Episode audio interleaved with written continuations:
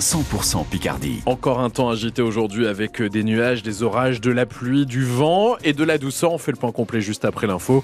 Avec vous, Céline Autin, les magasins d'alimentation ne se font pas de cadeaux à Amiens. La lutte est sans merci pour attirer les clients. La dernière victime, c'est le drive piéton d'Auchan qui a fermé ses portes au 31 décembre. Ceux qui restent, Joséphine Ortuno, tentent de survivre et de gagner des parts de marché comme ils le peuvent. Avec six commerces dans le centre-ville, Carrefour est l'enseigne la plus représentée.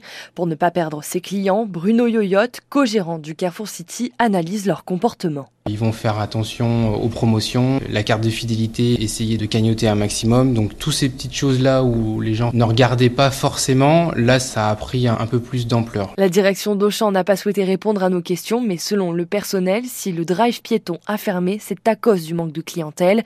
Pour ne pas en arriver là, Bruno Yoyotte fait en fonction de l'inflation. On essaye aussi d'écouter ce qu'ils nous donnent comme retour. On fait très attention aux rotations, sortir les produits avant qu'ils soient périmés pour qu'ils soient pas détruits on fait attention à cette euh, partie-là aussi. Au bout de la rue, Monoprix multiplie les offres alimentaires avec un seul objectif. Montrer qu'on peut venir faire ses courses pour un prix raisonnable chez Monoprix. Thomas Bibas, co-directeur de Monoprix. Comme on l'avait prévu, Dès l'ouverture, il y a eu beaucoup plus de flux sur la partie euh, vêtements, maison, déco. On va travailler sur comment changer l'habitude de nos amiénois qui puissent se rendre compte qu'ils peuvent facilement venir faire leurs vraies courses chez nous. Pour conquérir de nouveaux clients, ces deux enseignes misent tout sur la proximité. Les rumeurs font état d'un septième magasin Carrefour en centre-ville d'Amiens, mais il s'agit simplement d'un projet pour l'instant. Mieux qu'une rumeur, c'est confirmé. La Somme va se doter d'une deuxième maison de répit. Elle doit ouvrir au deuxième trimestre de cette année. Rue de Kenny à Amiens, 100% financée par l'ARS et gérée par l'APAGE 80, l'association pour adultes et jeunes handicapés dans la Somme. On entend son directeur dans le prochain journal. L'Aisne passe en vigilance orange pour cru. Six autres départements français sont dans le même cas dans la moitié nord du pays. Météo France explique que les averses vont devenir plus fréquentes et plus importantes dans la journée.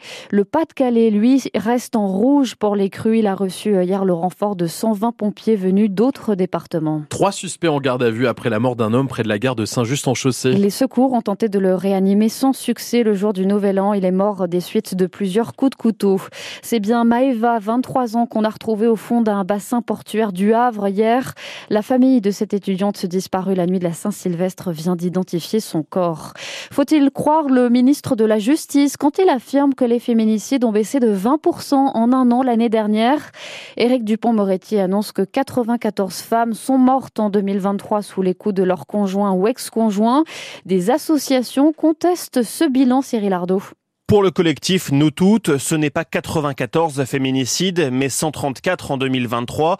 L'association développe sur son site internet sa méthodologie. Une équipe de bénévoles passe au crible les différents médias pour recenser tous les meurtres de femmes en raison de leur genre. Difficile toutefois d'expliquer avec précision une telle différence entre les chiffres des associations et ceux du gouvernement, car l'exécutif ne détaille pas sa méthodologie.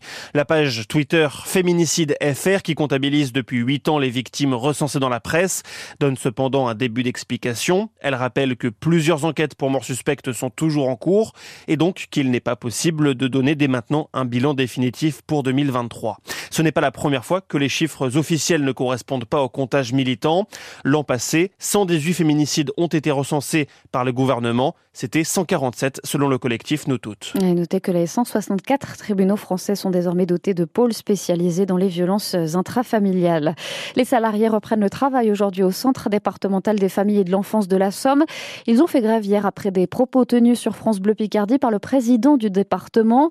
Stéphane Ossoulier a notamment évoqué la possibilité d'une reprise en gestion directe. Les salariés ont obtenu la garantie de leur autonomie financière et comptable. 8h04 en 2024, on va devoir voter. Et oui, vous avez peut-être déjà vu ces affiches qui nous incitent à nous inscrire sur les listes électorales en vue du mois de juin et des européennes. Figurez-vous que deux Picards sont sur les listes nationales, l'un pour le Parti communiste, l'autre pour l'Alliance rurale. On vous dit qui dans le reportage de la rédaction C'est à écouter dans 20 minutes. Quand Monsieur Galinassé rend le coq qu'il a volé. Et eh oui, c'est ce qui est arrivé à la commune de Florensac, dans l'Hérault, privé de son coq doré depuis 25 ans. Il a euh, disparu un 1er avril 1999 et il vient de revenir au sommet de l'église.